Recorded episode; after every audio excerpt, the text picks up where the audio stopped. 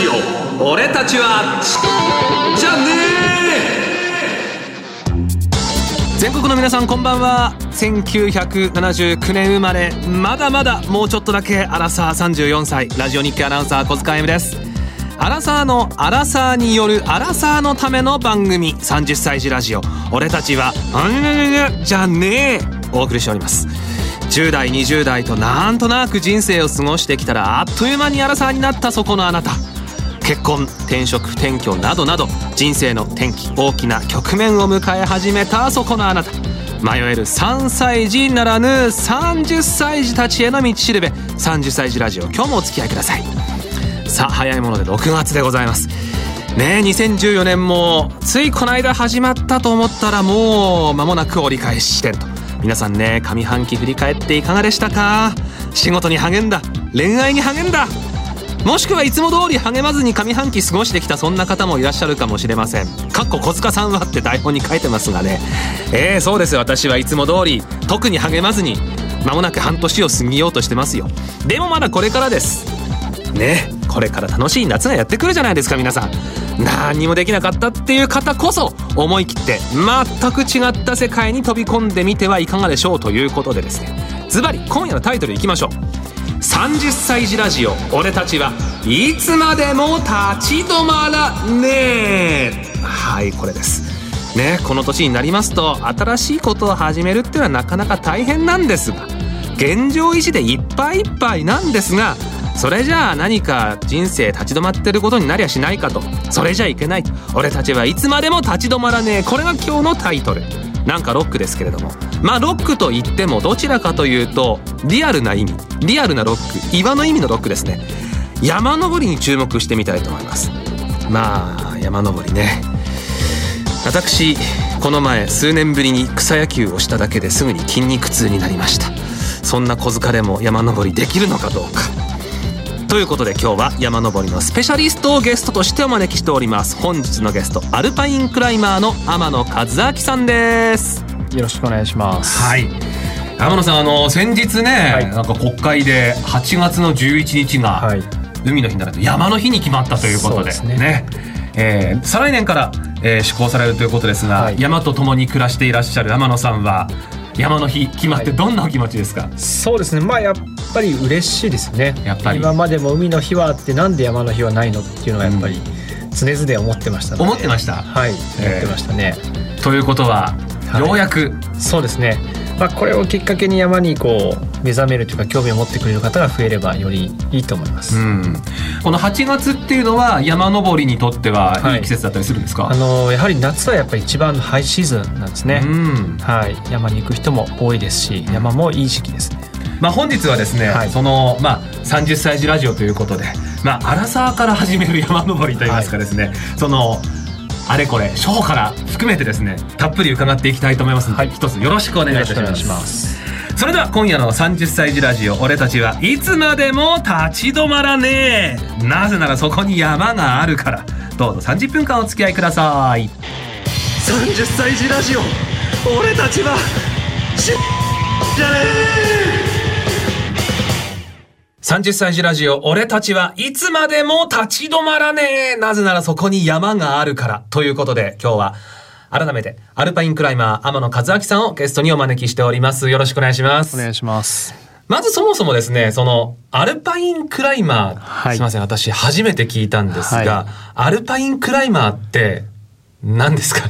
よく聞かれるんですけども、あええ、あの、大きく分けると登山の中にですねいくつかこう、まあ、ジャンルというか区分があるんですね。はい、でその中でアルパインクライミングっていうのは主に、まあ、高い山でするクライミング。岩登り。そうですね。あの、もともとは海外の山には氷、氷河が夏でもありますので、ええ、そういう高いところでする、まあ、登山のことをアルパインクライミングっていうんです。まあ、日本だと冬の山とか、あとは、えー、夏でも少し高い山、北アルプスとか南アルプスとか、ちょっと雪が残ってるようそうですね。そういったところでこうするものをアルパインクライミングっていうんですけどもそれをする人はアルパインクライマーとなんとなくこう定義されてますね。大体その標高でいうと、どのぐらいの高さの山が中心なんですか、えー、日本で言いましたらまあ3,000メートルくらいですね。はあ。もう日本で3000メートルだともう数えるほどしかないですよね。そうですね。まあ、あの日本の屋根と呼ばれる北アルプス、南アルプス、中アルプスそのあたりが中心です。となりますと海外の山も登られる。はい、海外の山も何度か登りに行ったことあります。他にそのまあ、山登りのジャンルってどんなものありますか？例えばですね、まあ、まずやっぱハイキングとかありますよね。まあなんか我々に身近な感じですね。はい、高尾山とかハイキングで入ると思うんですけど、はいあとはまあトレッキング、まあ、ハイキングのちょっともう少し高いような感じの山とか、うん、まあ、あとはこう中層登山なんか山をいくつか越えていくような登山ですね。うん、あとは雪山もあればえー、スポーツのクライミングっていうのもありますし。スポーツ？はい。最近だとあの都内でもクライミングジムっていうこう人工的な壁につけられたホールを登っていく。見たことあります、はい、あれはあのスポーツクライミング、まあ、ボルダリングとかと呼ばれるんですけど、えー、聞いたことありますね。それも登山のうちの一つの一応種類ですね、あとはまあ山を滑るスキーもありますし、はい、あいろんなジャンルがあるわけですね。幅広いんですよ。はい。はい。その中でアルパインクライミングっていうのは、はい、どうですか？あの普通に登っていくんですか？えー、どっちかってこうなんでしょう。尖ったアイスアックスと呼ばれる氷に刺すようなものとか、はい、あとは足にアイゼンっていう滑り止めですね。それをつけて氷に刺しながら行ったりとか。うんまあマニアックなジャンルかもしれないですね 登山の中では。道なき道を進んでいくそんなイメージですかね。そういうイメージです、はい、きつそうですね。すみません一言できついって言っちゃってあれですけど、まあやってる当にはその好きでやってるんでそんなきついとは思ってないんですけども競技人口っていうか人口はあんまり多くないかもしれないです。それはやはり登山のキャリアを重ねてきて、はい、そのそちらの方に移ると言いますか。いや最初からのアルパインクライミングに興味を持って始める方もいますし他の登山をしていてだんだんこうシフトしてくる人ももちろんいます。天野さんはその登山は、おいくつの頃からやられてるんですか？えー、っとですね、本格的に始めたのは大学に入ってから19歳ぐらいですね。本格的に始める前は、はい。もともと僕あの山梨の中でも周りに山がいっぱいあるところ出身ですので、えー、山に行くっていうのはもう近所の山を含めればちっちゃい時からしょっちゅう行ったんですね。うん、ただその岩登りをするとか雪山に行くとかそれが登山のデビューだとして考えると19歳の時、えー、そのきっかけは何ですか？きっかけはあのまあちっちゃい時はやりたかったんですよ。まあ、なんでやりたかったのかっていうと、ええ、なんとなくそれがやったらかっこいいなと思ってたんですね。誰かに憧れたとか、なんかテレビそれはあります。あ、あります？やっぱりテレビみたいなこう映像とか、え、あとは山の方を読んでとか、であの。まあ、僕らの親の世代が影響を受けたような感じの人で上村直美さんっていう冒険家,、冒険家の方ですね、はい、そういう人の本を読んでですねあ結構面白そうだなと思って。ということはそういう、まあ、山実際にね、はい、山が身近にある生活でもあったしその山に親しむなんていうんですかね措置はあったわけですね。そうですね。はいそういう環境はありました。うん。で、まあ、最初最初からそのアルパインクライミングを目指されたんですか、はい、あの興味はもちろんあったんですけどもただやっぱり何から始めていいか分からなかったんですね。はは。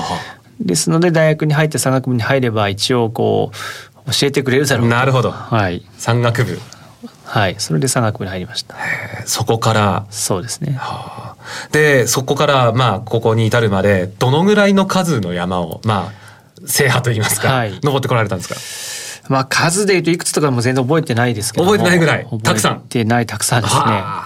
それも国内海外問わず？問わずはい。なんかこうこの山が印象に残ってるみたいなってあります？うん。やっぱりあのすごく苦労したっていう意味では、うん、あの2008年なんで少し前なんですけどインドの山に行ったんですね。はい、その時は、まあ、結果的に山頂に立てたんですけどもかなり苦労しましてで本当に後から考えるとまあもう死んでもおかしくないような状況の中で登ってでギリギリ帰ってきたのでそれやっぱ印象深いですね。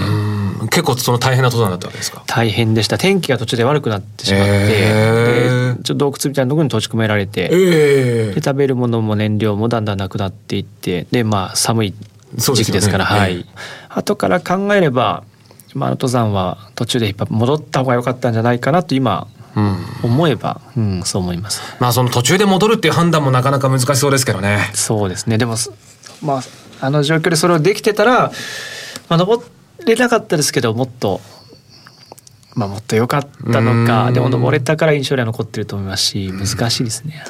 それだけのまあその大きい海外の 7,000m 8,000m 級の山に登る時っっていうのは、はい、まあいろんな準備も大変そうだし、はい、その結構な人数で行かれますよね。でも人数はそんなに最近の多くないですね。そうなんですか。はい、三人とかですね。え、そんなもんですか？はい、だっていわゆる食料とかその、ベースキャンプっていうんですか、いろいろね、設営するものもあって、装備とか相当もそうですけど。あの登山ってやっぱりいくつかやり方があるんですけども、ええ、人が多くなれば逆に物も増えますし、お金もかかっていくんですよ。あ、確かに、で逆にこう最低限切り詰めていこうと思えば。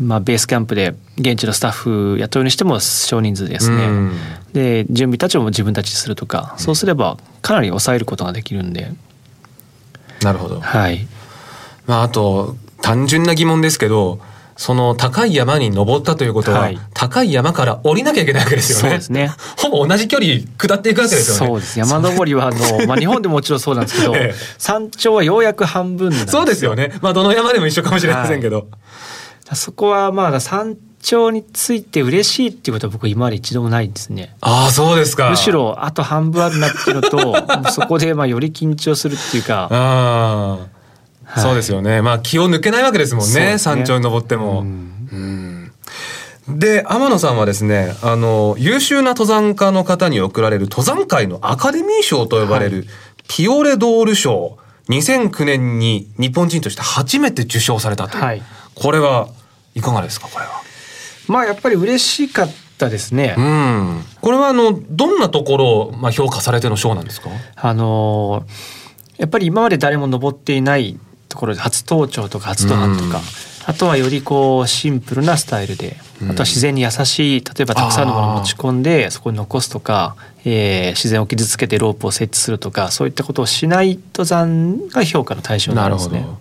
まあ物を持っていくとそれだけゴミも増えそうですからね。ね。はい、えーはい、というピオレドール賞を2009年に受賞された天野さんでございますが、はい、まああのこの番組、まあ、30歳児ラジオということでございまして、はい、アラサーの方々に向けてということでお送りしてるんですが私もまあアラサーも過ぎてもうだんだんとアラサーよりもアラフォーの方が近くなりつつある年齢ではありますが、はい、ほぼ山登りの経験ってないんですよ。はい、この34歳まもなく35歳でも山登りはデビューできますか？いや山登りで30歳っていうのはですねもうかなり若い若手です、ね、若いですか？若手です。若手？山登りはあの嬉しい。現役が長いんですよ。確かに。はい。多分平均年齢っても全然もっと上だと思います。まあ確かにあのなんて言うんだろう。そのリタイアされた後の楽しみ、はい、余暇の過ごし方として、はい、まあ土日なんかにねあの電車乗ってるとそういう山登りの装備されたご年配の方たくさん乗ってらっしゃいますもんね、ね、うん。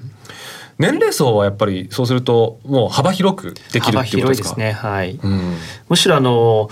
まあ、スポーツっていうかその運動の中ではかなり大人のスポーツだと思うんですね。精神的なこう、まあ安らぎというかそっちの満足が大きいので逆に10代とかすごく若い子たちよりもちょっと成熟したまさに30代40代ぐらいがちょうどいい頃だと思うんです。大人の趣味。はい。なるほど。まあその、まあ、我々この年から山登り始めるにあたって、はい、初心者の山登り、はい、こんなところ気をつけた方がいいよってのあります？そうですね。あの、まあ、これから夏ですけども、ええ、やっぱり山の上は夏でも寒いんですよ。あ寒いですしあとは、まあ、最近ゲリラ豪雨ってあ急に。ありますよね。ええ、ああいったことが山ではあのいきなり天気変わったりとか雨が降ったりとか雷が来たりとかそういったことが夏は特にありますので、え。ー、まあ、それですね。そういうのにはどうやって対処したらいいですか？うんやっぱり天気をよく見てでしっかりとした装備を持っていってでまあ、あらかじめあのもういきなり雷バーンって来てしまったらもう避けようがないので、うん、そういう兆候があったらばそれを避けるのが一番ですね。避けるというのはもう途中で引き返すとか小屋で待機をするとか。そのあたりは初心者同士じゃない方がいいのかなって今思いました。はい、あのやっぱそれ結構経験がものを言うところではあるんですね。えー、あと知識とですね。えー、ですのでまあ経験者が周りにいればそういう方に連れてってもらうのが一番安全だと思います。うん、あの初心者はまずこのぐらいの山から始めた方がいいよって、まあ、全国各地いろんな高さの山があると思うんですけども、はい、まあ、例えばこの関東近辺でいうとどの辺りの山がおすすめですか？初心者向けというのは。はいあのーまあ、関東ってですね山は結構いっぱいあるんですよ。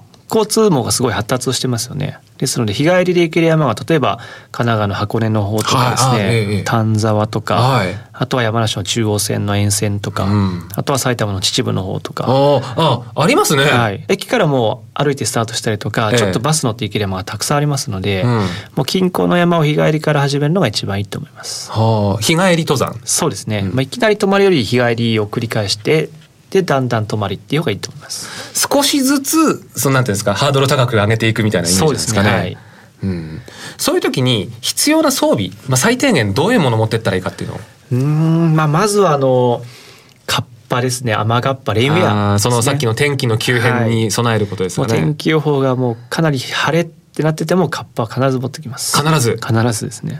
山はやっぱり天気違うんですよ。やっぱりそうなんですね。違うんです。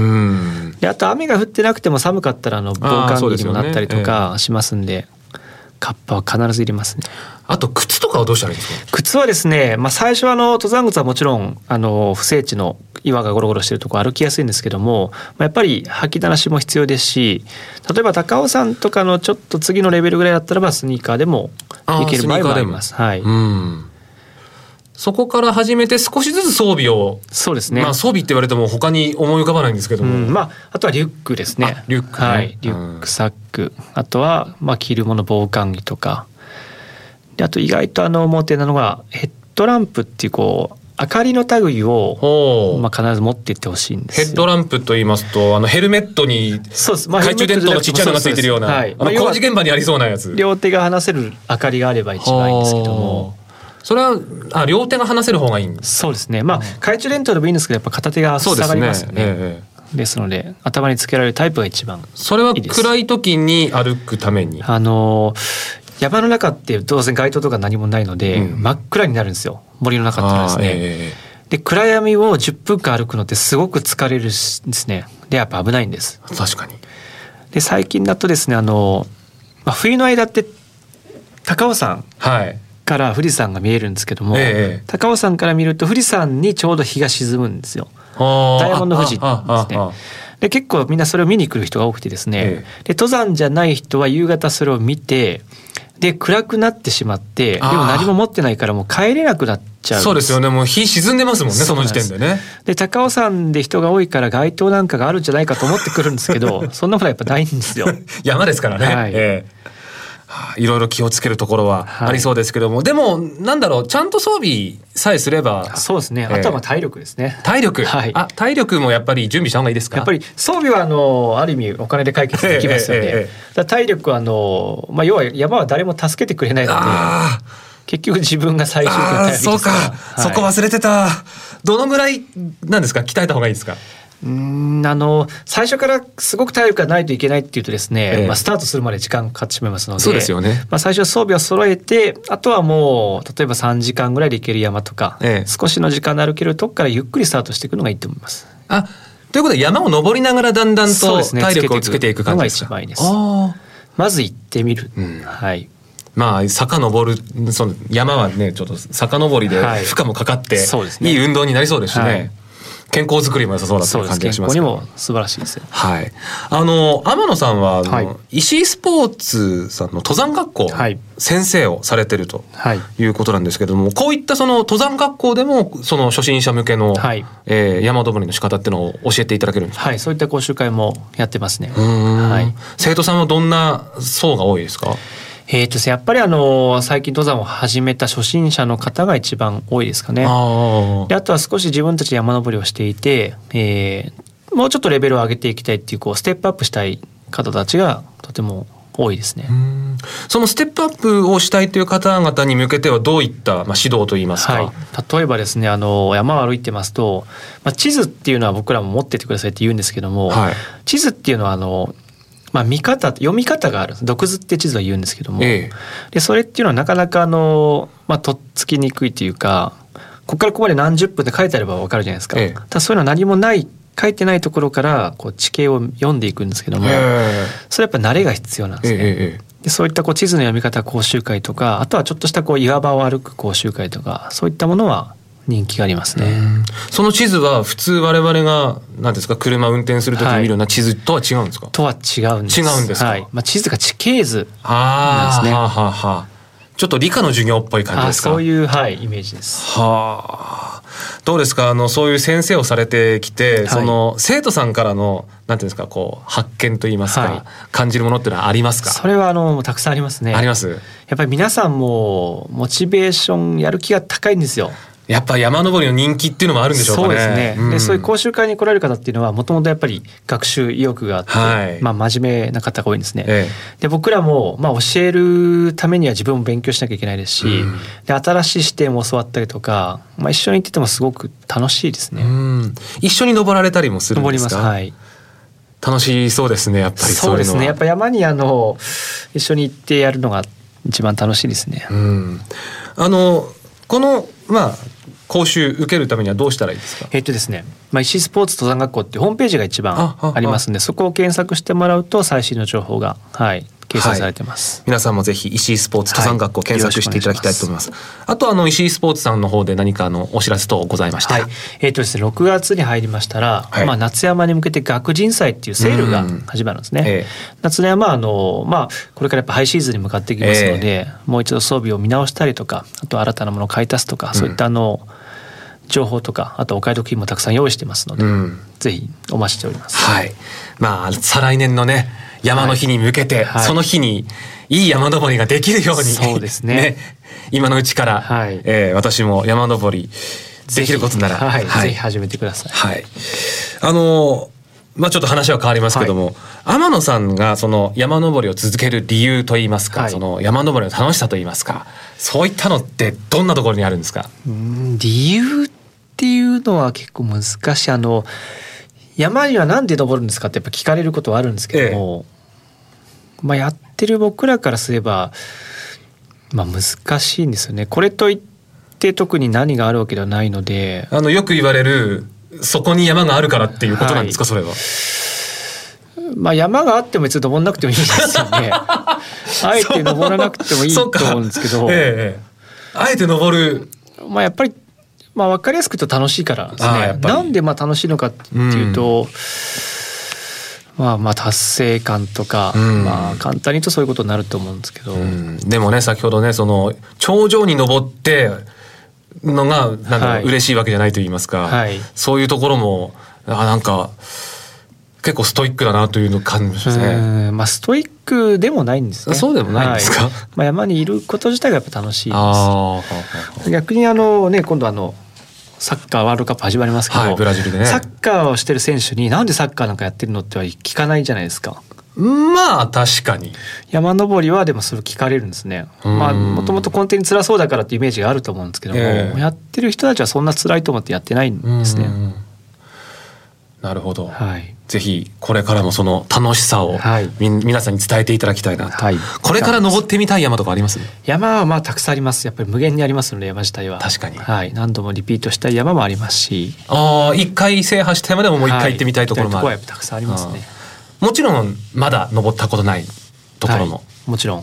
日本も海外もたくさんありますんで。はいこれからのご活躍も期待しております。はい、ありがとうございます。えー、ということで今夜はアルパインクライマーの天野和明さんにお話を伺っていきましたが最後にですね天野さんに一曲選んでいただいております。はい、あのその山を登るときに音楽っていうのは聞かれるもんですか、あの日本の山歩いてる時は耳を塞ぐのってあの、まあ、自然の音は聞こえなくなったりしますのでそんなには聞かないんですね。イヤホンをしてしまうとってことですか、はい、ただ長期で海外の遠征とかに行く時には、まあ、ベースキャンプで何日とか何週間とか生活をしますので、はい、そういう時はあの音楽プレイヤーとスピーカーとかを持っていって聞いています。どういったジャンルが多いんですか？まあ何でも聞きますね、えー、癒しの音楽から洋楽から AKB まで聞きます、はい、本当に幅広いそうですねあの心落ち着けるとか逆に心奮い立たせるとか、はい、いろいろあると思うんですけども、いろいろ、まあ、その時の気分によってやっぱりあどっちもあるわけですね。はい。はい。で、今日選んでいただいた曲は、はい。どちらかというと、こう、癒しの音楽ですか、ゆるい感じの。ゆるい感じの。はい。はい。ということで、この曲を聴きながらお別れです。はい、ジャック・ジョンソン、I Got You。今日はアルパインクライマーの天野和明さんをゲストにお迎えしました。ありがとうございました。はい、ありがとうございます。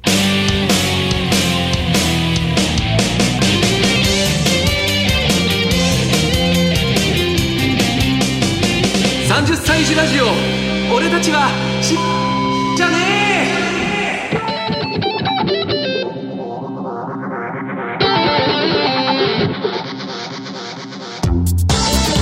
30歳児ラジオ俺たちはいつまでも立ち止まらねえ。なぜならそこに山があるから。お送りしてきましたけれどもこのサブタイトル「そこに山があるから」ではないんだなと。山登り楽しみたいなと思います。さて番組では皆様からのご感想それからこのテーマでぜひなんていうメールも募集しております。詳細はですね番組のホームページなどに随時アップしていきます。ぜひ30歳児ラジオで検索してみてください。番組ツイッターもやってますよ。アカウント名は数字の30にアルファベットで SAI その後に RADIO ラジオ。30歳ラジオ。こちらで検索してください。30歳児ラジオ俺たちはほにゃにゃにゃじゃあね毎週火曜日22時からの放送です。ホームページツイッターなどで番組の情報をチェックしていただきましてどうぞ楽しみにお待ちください。それでは皆さんまた次回お会いしましょう。さようなら。